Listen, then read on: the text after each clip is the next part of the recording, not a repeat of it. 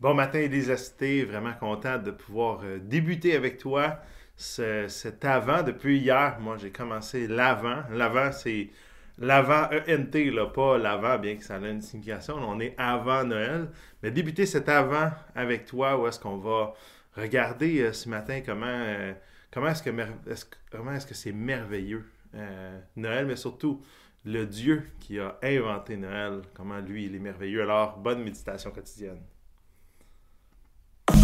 Bon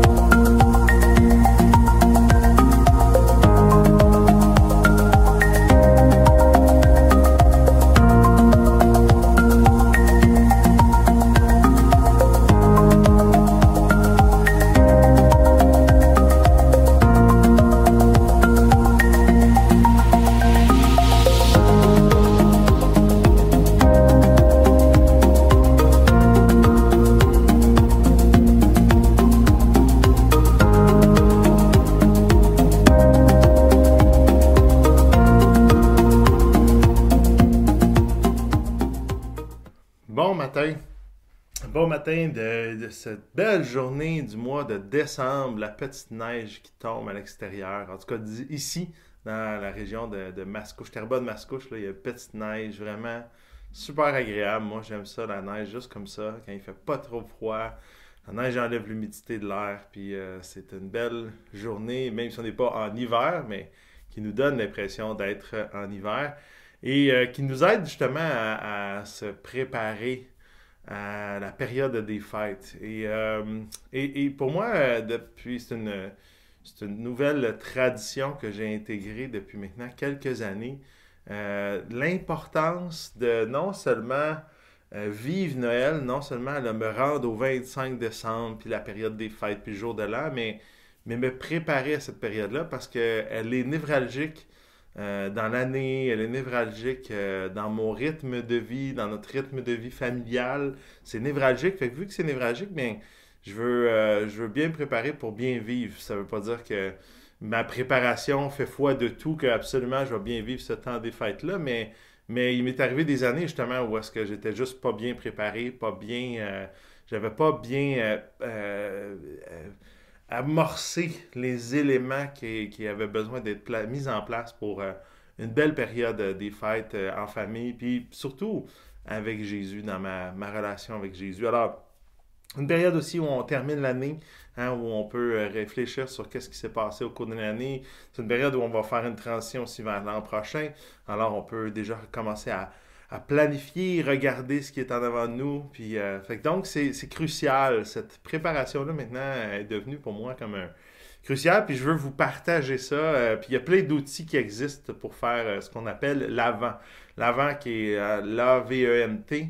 L'avant, c'est cette période-là, un peu comme le carême pour Pâques, cette période-là de préparation pour se rendre à un événement important. Maintenant, euh, je fais une courte parenthèse ce matin avant de te poser ma question du jour.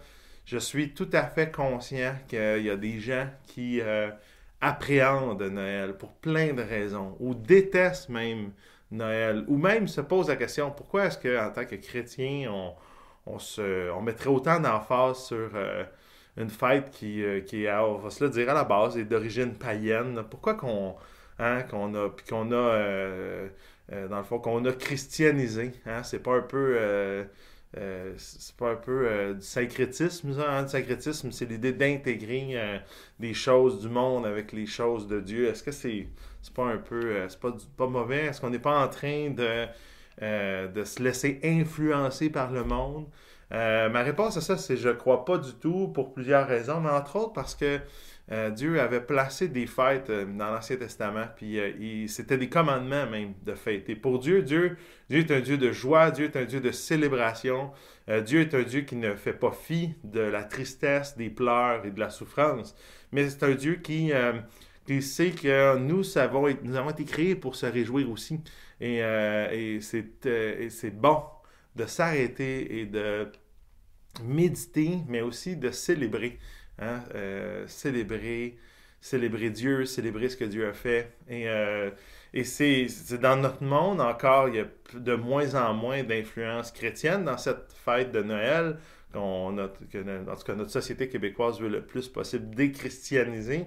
Euh, ça reste quand même que traditionnellement, il y a, il y a quand même un élément, il y, a la, il y a une doctrine théologique tellement importante pour nous les croyants, qui est l'incarnation. Et s'arrêter, réfléchir et méditer sur l'incarnation, c'est euh, névralgique. Euh, euh, presque autant que, de réfléchir sur la crucifixion et la résurrection à Pâques. Alors, pour moi, c'est très important de pouvoir prendre et, souligner, et saisir cette occasion-là qu'on a encore aujourd'hui au Québec, de se préparer, de fêter Noël.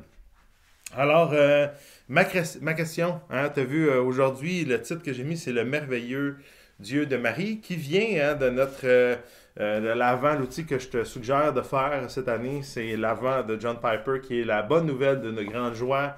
Ça se trouve sur Amazon. Tu dis, ah, mais là, je ne l'ai pas fait venir, je vais avoir raté quelques journées. Il est disponible en format PDF sur Amazon, sur Publication Chrétienne. Alors, tu peux l'avoir aujourd'hui. Tu vas chercher, tu downloads dans ton ordinateur, tu le suis à travers ta tablette ou ton téléphone euh, parce que c'est un PDF.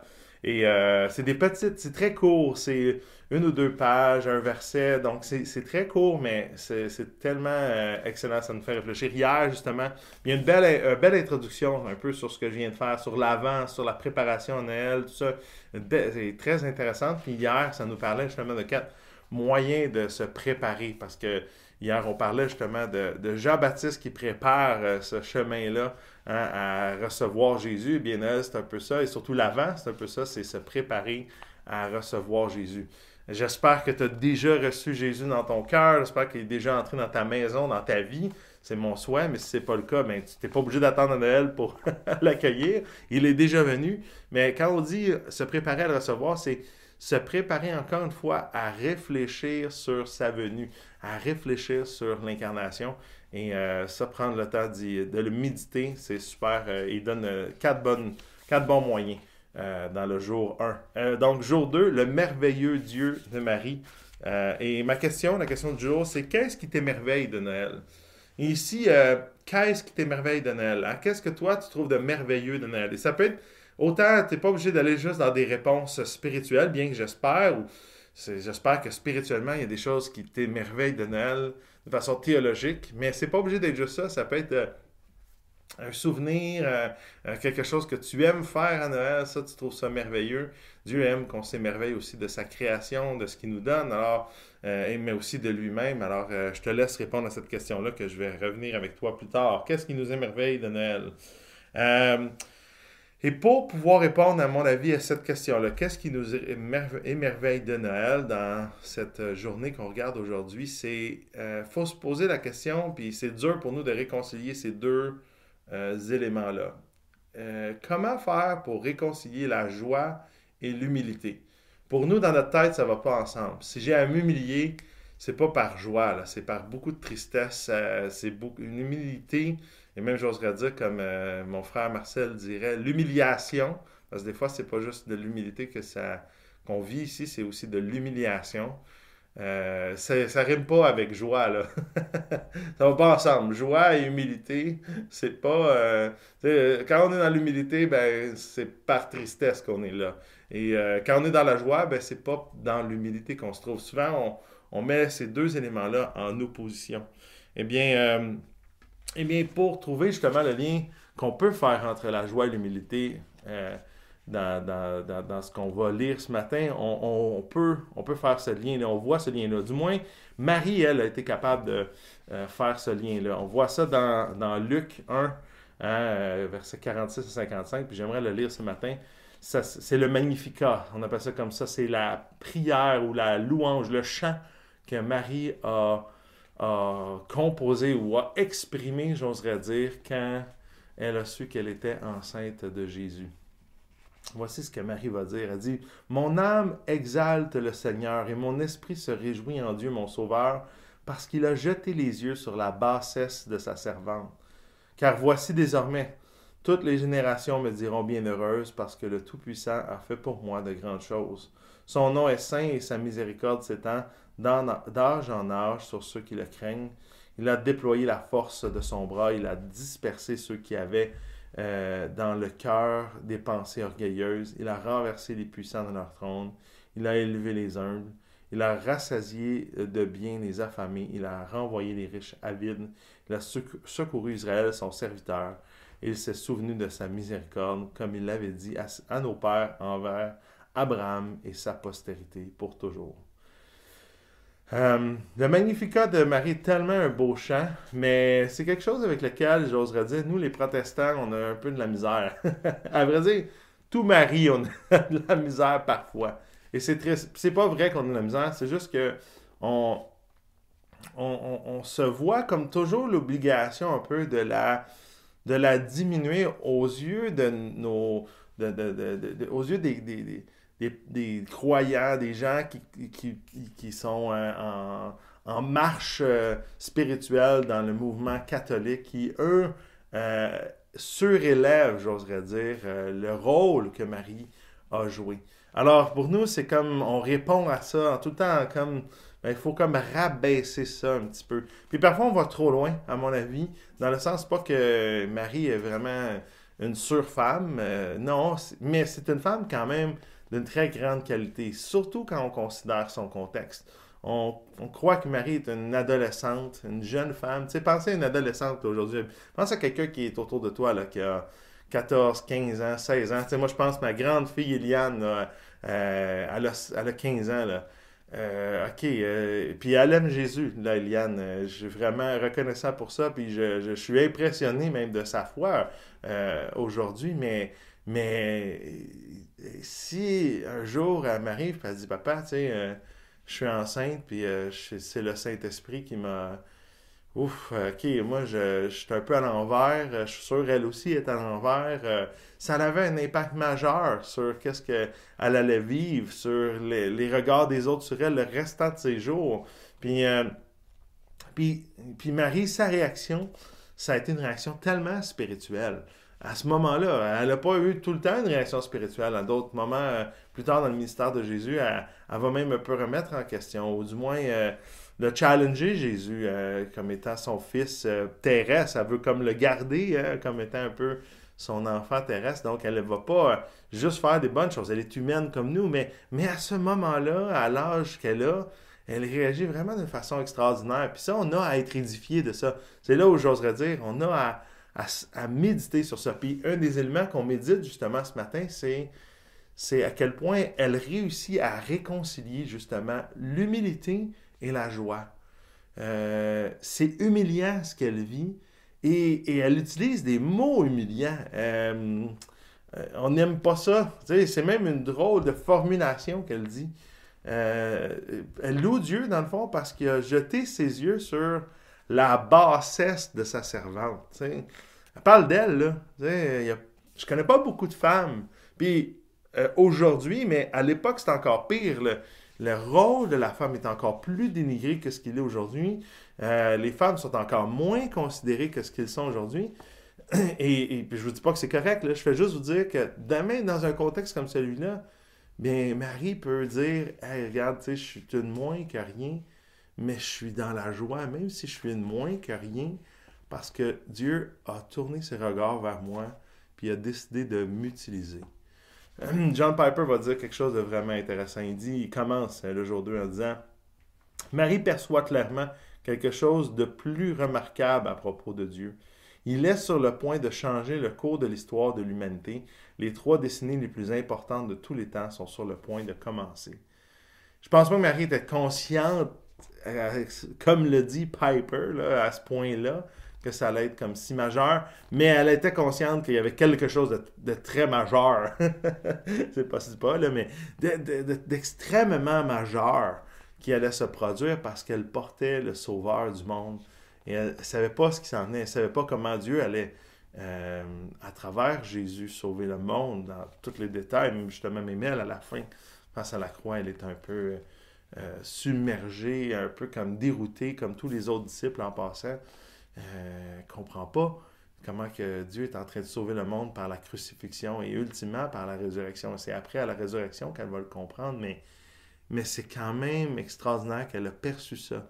Et, et cette perception-là, cette ouverture-là à dire à Dieu, Dieu, je comprends pas tout ce qui se passe, même ce que tu fais vivre, c'est profondément dérangeant. Ça change mes plans ça me met dans une situation très inconfortable, mais malgré toute l'humilité et même j'oserais dire la souffrance, parce qu'il y avait une souffrance là, euh, euh, indéniable reliée à, ce qu'elle était en train de vivre. Ses yeux ne sont pas portés sur la souffrance, sont pas portés sur même Ah, je suis en train d'être humilié. Non, même elle fait comme Je suis tellement reconnaissante d'être humilié. Pourquoi? Parce que toi, Dieu, tu viens, tu portes tes regards sur moi, puis tu m'utilises tu m'utilises pour quelque chose de majeur. Puis ça, mais je suis tellement reconnaissante. Puis ça, ça peut être le cas pour chacun d'entre nous. Et, c'est ça qui est merveilleux de Noël.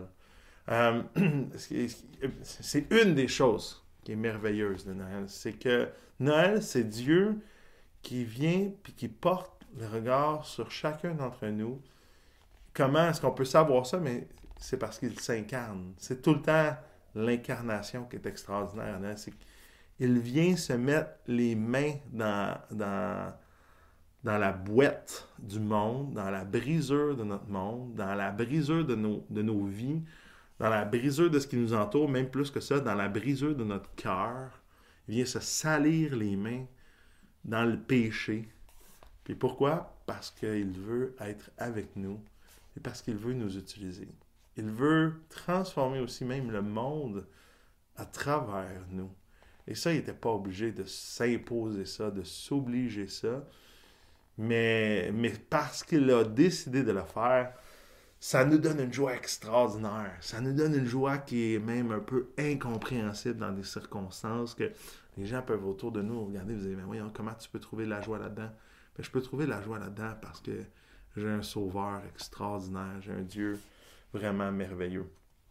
Piper va conclure euh, cette euh, deuxième journée de l'Avent en disant ceci. Il dit Les seules personnes dont l'âme peut vraiment magnifier le Seigneur sont celles qui, comme Élisabeth, hein, sa, cousine, dans le fond, Élisabeth, euh, et, comme Élisabeth et Marie, qui les deux vont vivre une situation assez similaire, dans le sens les deux vont tomber enceinte et Dieu va, d'une façon assez miraculeuse. Élisabeth, elle, elle était stérile, Marie, elle, parce qu'elle était vierge. Et les deux vont tomber enceinte de façon miraculeuse pour pouvoir justement permettre à Jean-Baptiste, le fils d'Élisabeth, et Jésus hein, de vraiment transformer euh, le monde. Euh, euh, donc, je redis, les seules personnes dont l'âme peut vraiment magnifier le Seigneur sont celles qui, comme Élisabeth et Marie, reconnaissent leur bassesse et sont submergées de joie à l'idée que ce Dieu magnifique désire jeter les yeux sur, sur elles, sur ces personnes-là. Donc, tu et une de ces personnes-là, que Dieu, ce matin, décide de tourner ses yeux vers toi et dire Hey, je veux transformer le monde à travers toi. Et tu, est-ce que tu vois ça? Est-ce que tu me permets de faire ça? Et euh, c'est ça qui est merveilleux, c'est ça qui est extraordinaire. Donc, euh, hein, le, qu'est-ce qui t'émerveille, toi, hein, à Noël? Euh, qu'est-ce qui t'émerveille, toi, à Noël? Donc, quelques réponses que je, salue à chacun d'entre vous qui êtes là en, ligne, en direct, ou je te salue si tu nous écoutes un peu plus tard durant la journée ou durant la semaine. Euh, j'ai Lise, tu nous dis la naissance de notre Sauveur. Amen. La naissance de notre Sauveur, c'est ce qu'il y a de merveilleux à Noël. J'ai pas d'autre réponse ce matin, je vais te donner la mienne. Une des choses qui m'émerveille à Noël, euh, certainement à ce qu'on a dit là. Puis il y a plein de choses qui nous émerveillent. C'est pour ça que c'est tellement bon de faire en avant parce qu'on pourrait en, parler plein. Mais une des choses, moi, qui m'émerveille en c'est vraiment les lumières.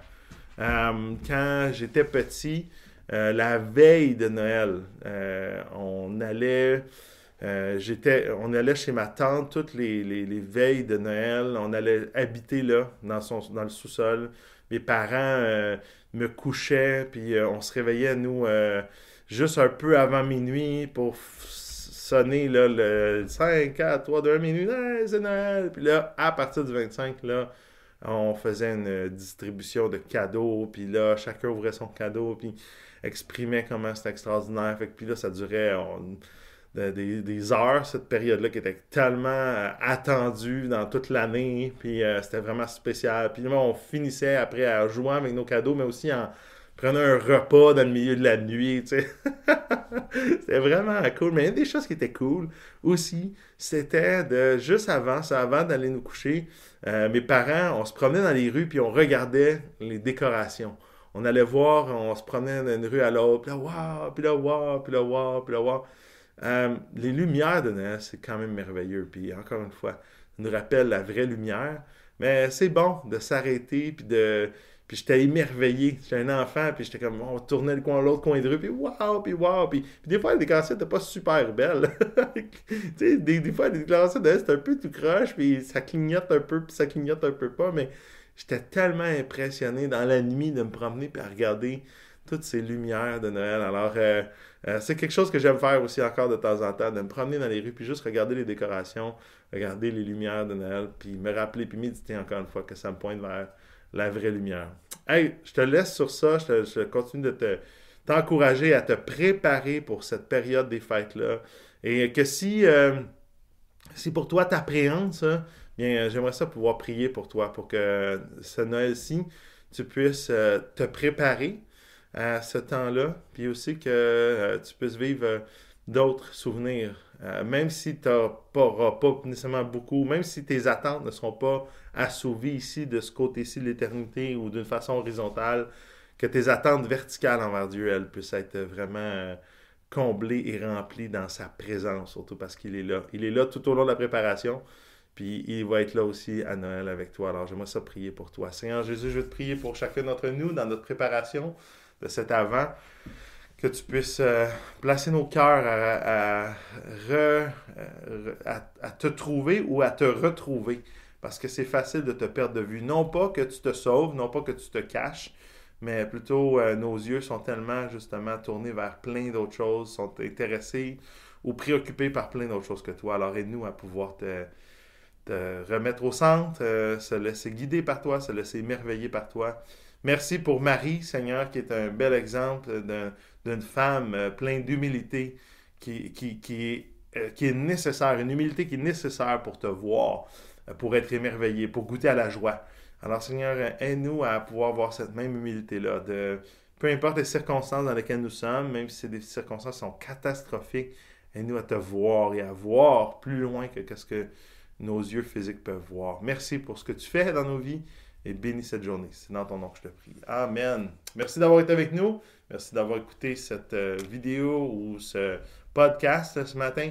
Que le Seigneur te bénisse abondamment et euh, on se revoit justement la semaine prochaine pour l'avant, tous les mardis et jeudis jusqu'au 23 décembre. On va faire cet avant-là pour euh, se préparer. Et par la suite, on va retourner vers notre lecture de Doux et humble de cœur à partir de l'année 2022 euh, en revenant euh, du temps des fêtes. Alors, on se reparle, on se revoit. À bientôt. Que le Seigneur te bénisse abondamment. Bonne journée. Bye bye.